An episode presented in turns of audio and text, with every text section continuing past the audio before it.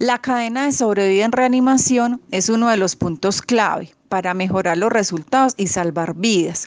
Es por ello que las competencias y contenidos del curso deben ser repetidos periódicamente para mantener el entrenamiento en reanimación y por ello el uso de maniquís y demás aditamentos usados en las salas de reanimación.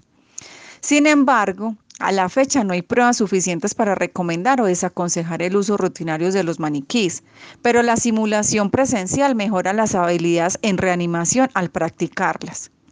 Para la simulación guiada por instructores la literatura es controversial. Sin embargo, se inclina hacia la práctica de simulación presencial. Por esta razón, un examen escrito no debe ser utilizado por sí solo para evaluar las competencias que exige la norma. Por lo tanto, los avances que ha traído la virtualidad no son suficientes para dictar el curso de reanimación cardiopulmonar, dado que la simulación de forma presencial pesa sobre los resultados y el impacto en la sobrevida de los pacientes para mejorar la calidad de vida según las maniobras de reanimación en eventos urgentes que sí sufren los pacientes.